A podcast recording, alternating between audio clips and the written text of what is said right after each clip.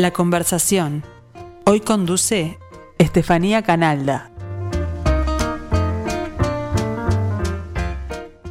Bienvenidos a la conversación de los lunes en torno a las vacaciones de julio dedicada a lecturas infantiles y juveniles.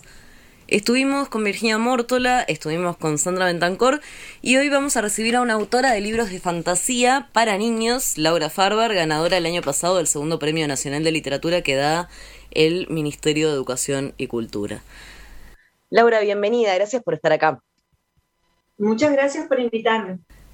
Releyendo tus libros, por ejemplo, La bruja de pelo rojo o Inés y los mundos mágicos de Gogo, que creo que es mi favorito, me pregunté por qué los adultos no leemos más este tipo de libros, libros donde existe la magia, donde hay una sensación de que todo puede pasar, donde no hay verdadera maldad, donde hay una importancia fundamental de la familia, donde las cosas terminan bien. ¿Ese es el tipo de literatura que a vos te gusta como consumidora, como lectora? es el tipo de literatura que me gusta como consumidora y no solamente de libros, de películas, de series. Me doy cuenta de que yo en general soy como una buscadora, buscadora de la belleza. Eh, no me gusta la violencia, no me gustan las lecturas incómodas y he pensado, yo también he pensado en eso y, cuando yo digo que me gusta la magia, no solamente en la lectura, sino como te digo también en una serie, en una película. Me refiero eh, como a la magia de la vida, a, la esencia de la vida, a las cosas bellas de la vida. No, hablo de magia de varita. Eh, de hechos y personajes imposibles. Eh, por, ahí, por ahí viene lo que me gusta a mí. No tanto la realidad, sino como lo imposible.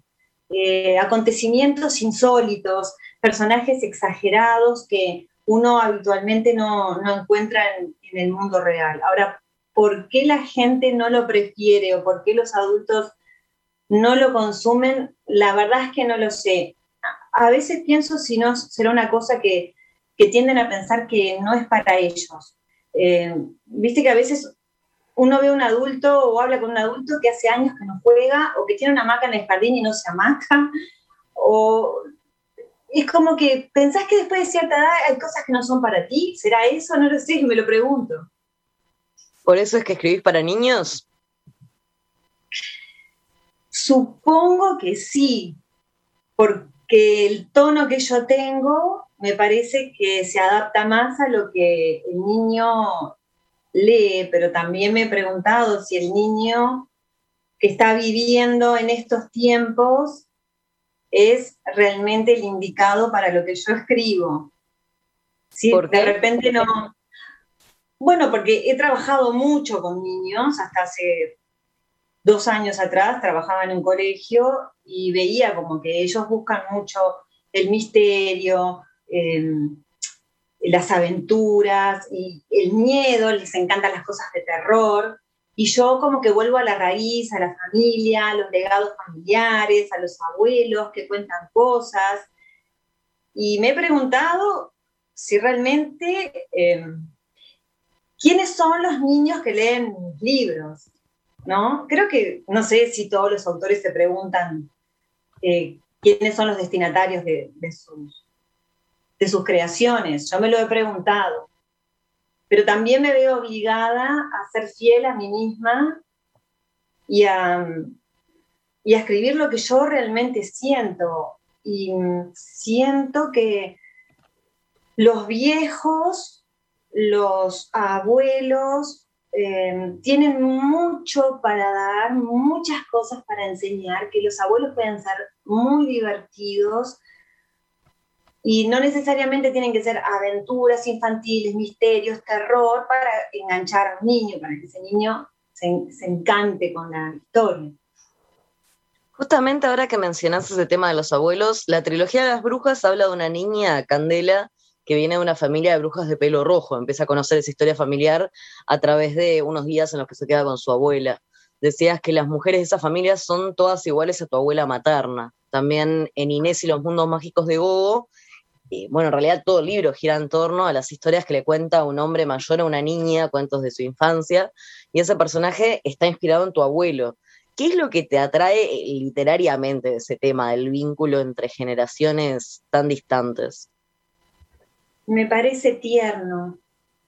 Viste que al principio te dije que yo como que soy una buscadora de la belleza y a mí la dulzura mezclada con esas historias imposibles me atrapan muchísimo y, obviamente cuando escribo me voy para ese lugar. Pero esas historias contadas por abuelos con, la, con el lenguaje del abuelo también, me resultan atrapantes. Y por eso yo te decía que yo creo que los abuelos tienen muchas historias para dar. En mi caso, cuando tú me decís que yo eh, escribo pensando en mi abuela, que me basé en mi abuela, yo mi abuela no la conocí, tal vez puede ser por ahí que, que estoy haciendo en un libro, teniendo en un libro lo que no tuve en la vida, yo no tuve a ninguna de mis abuelas. Y sé que mi abuela tenía pelo rojo por fotos, pero eran incluso fotos en blanco y negro que yo llegué a ver pero sé que eh, tenía pelo naranja, estaba llena de pecas y tenía ojos verdes. Y la usé a mi abuela no solamente para, para esa historia, para esa abuela de pelo rojo, sino también los nombres de flor que utilicé también vienen de mi familia, porque ella, se llamaba Margarita, su mamá se llamaba Rosa, mi tía se llama Rosa, así que también utilicé eso. Y en el caso de mi abuelo, él vivía con nosotros y nos contaba historias Incluso, por ejemplo, en Inés y los mundos mágicos de Gogo, yo hablo de un niño que vino de la selva y él nos contaba la historia de Muchinga, el niño que había venido de la selva. Y de esa historia es lo único que recuerdo. Muchinga, el niño que vino de la selva y tocaba los tambores. Y a partir de ahí generé toda una historia este, utilizando ese personaje. Pasemos a conocer un poco más sobre Laura Farber. Es docente de expresión plástica infantil y profesora de yoga. Su primer libro publicado fue La bruja de pelo rojo en 2014, que resultó finalista del Bartolomé Hidalgo, un, premio que otorga la Cámara Uruguaya del Libro. ese libro le siguieron completando una trilogía, El origen de las brujas y Candela y la bruja oscura. Laura es autora también de Inés y los mundos mágicos de Gogo y de Cielo de la jungla, por el que recibió el segundo Premio Nacional de Literatura el año pasado. Laura, tu primera novela la escribiste en 2009, una historia de amor juvenil y sobrenatural que al final nunca editaste. ¿Nos puedes contar más sobre aquella primera incursión en la literatura? Bueno, em, suena raro, pero lo voy a contar de todas maneras. Eh, soñé que escribía un libro, nunca antes había escrito nada y me quedó como la historia en la cabeza. Y durante varios días me rondaba esa historia hasta que un día me senté y dije, bueno, la voy a escribir. Y es una historia de amor sobrenatural en la que una chica em, empieza a vincularse con el hermano de una amiga, pero a su vez, por una circunstancia eh, en especial, ella empieza a tener unos sueños muy extraños donde conoce a un chico que se le aparece todas las noches en un sueño. Y entonces, durante toda la novela está si eso al final es real o no es real, quién es esa persona, por qué se le aparece en el sueño, en fin, van pasando muchas cosas. Es una novela larga y cada vez que la releo para, para ver si la puedo eh, reescribir, doy marcha atrás y la abandono y, y ahí quedó. Eso no quiere decir que un día no, no tome el toro por los cuernos. Tus hijas tienen 25 y 28 años, así que cuando comenzaste a escribir y ni que hablar a publicar, ya no tenías hijas que fueran niñas. ¿Qué te inspiró entonces a, a, dar ese paso? Cuando empecé a escribir para niños, de algún modo sentí que me podía expresar mejor en el lenguaje infantil y como yo, es, es, cierto, mis hijas eran grandes, pero yo siempre trabajé con niños. Me encantaba inventarles historias. Y yo soy del tipo de docente que si hay una maca en el colegio, me voy a macar con ellos. Y, y, juego, en fin. Entonces, ese, me pareció que ese lenguaje era, era más cercano a mí, o por lo menos me pareció en ese momento. Y de ahí empezaron a salir las historias, o sea, primero empezó a salir ese personaje de Candela, eh, y a partir de ese personaje empezaron a surgir las demás historias y me sentí muy cómoda con eso. Hoy, si me preguntas, hoy eh, estoy incursionando en una novela juvenil y voy para atrás y para adelante por eso mismo. Eh, trato, trato de encontrar el lenguaje para poder escribir para jóvenes, que me parece que obviamente no es lo mismo. ¿Nos podés contar algo más acerca de esa nueva novela que estás escribiendo? Me pones en un aprieto. Em, es una historia en un pueblo inventado, em, donde hay una chica que tiene una relación con un chico que es un lobizón. Y ellos se conocen. de amor juvenil sobrenatural, de nuevo. Exactamente, exactamente. Pero acá realmente, si en la otra no, no hay personajes eh, de fantasía, digamos. Eh, si bien lo, eh, el chico es un sueño, pero es un, un, joven. En este caso es, es un joven que en luna llena se transforma en lobizón. Y ahí estoy peleando por... Y está bastante avanzada, voy a decir. ¿Cómo te hallaste pensando en ese nuevo público? Eh, no sé si mi tono es para ese público. Tú conoces mi prosa y yo tengo como esa prosa media poética, entonces ahí es donde voy y vengo. Pero siempre siendo fiel a mí. Veo si sale, pero no trato de transformarme porque ya me siento que no soy yo. Entonces, por eso, es todo un trabajo que me ha llevado mucho tiempo, me está llevando.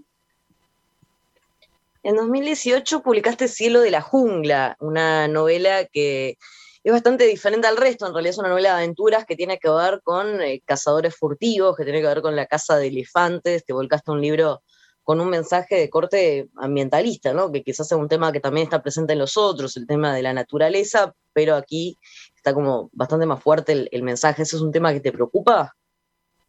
Me preocupa muchísimo, muchísimo. El tema del trato hacia los animales me preocupa muchísimo. No solamente en, el África, con los elefantes. Me preocupa lo que los humanos nos hacemos a nosotros mismos, le hacemos a los demás seres humanos y le hacemos a los animales. Y siento que los animales son extremadamente vulnerables porque no viven en el planeta, viven en el planeta del humano. Los humanos somos los dueños del planeta, lamentablemente. Y y somos, eh, nos consideramos impunes. Tomamos a los animales como objetos. Realmente, no sé si en general nos detenemos a pensar en eso, pero en algunas presentaciones les pregunto a veces a los niños, ahora con la pandemia ya hace tiempo que, que no estoy haciendo, pero les preguntaba cuál creían ellos que era el animal más peligroso del mundo. Y a veces decían el león, el tigre. Piensen bien, les decía yo, ¿cuál es el único animal del planeta que no mata para comer, ¿sí? que a veces mata disfrutando? Las personas me decían, como que ellos mismos se daban cuenta de que nunca habían pensado en eso. Con eso no estoy diciendo que el ser humano sea un horror ni nada hay un abanico de, posibilidades de, lo que puede ser un humano. Pero sí es cierto que muchos humanos hacen mucho daño y sentía la necesidad de escribir sobre, sobre esto, más allá de que es una historia también mágica donde ocurren cosas imposibles. Sos también de, rescatar animales, ¿no? Por ejemplo, de rescatar perritos.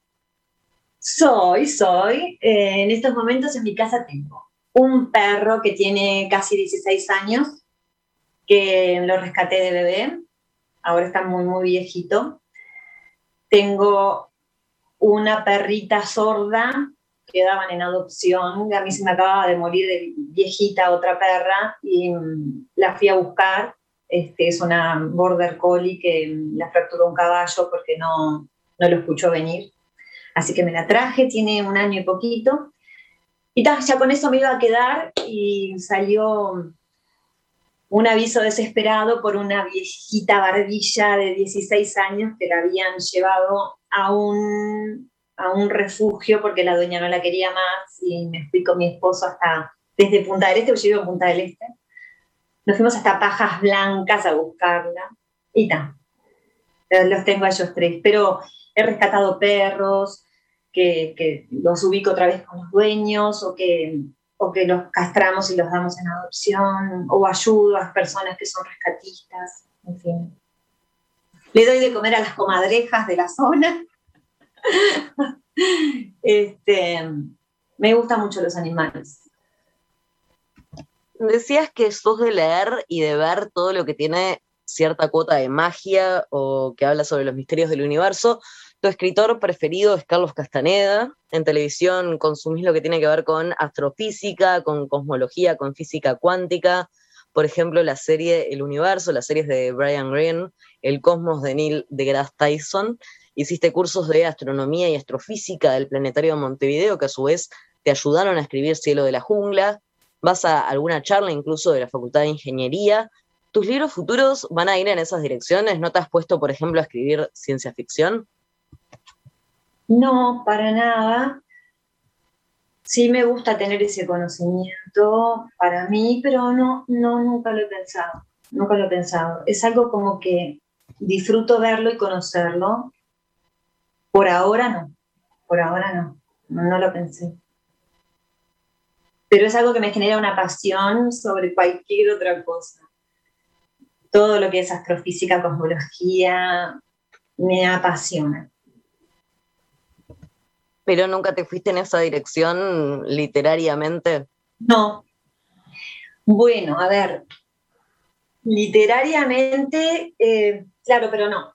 No en narrativa, ¿sí? No, no leo ciencia ficción, pero por ejemplo, em, leo a Stephen Hawking o, por ejemplo, em, me encanta todo lo que mezcla misticismo y em, ciencia.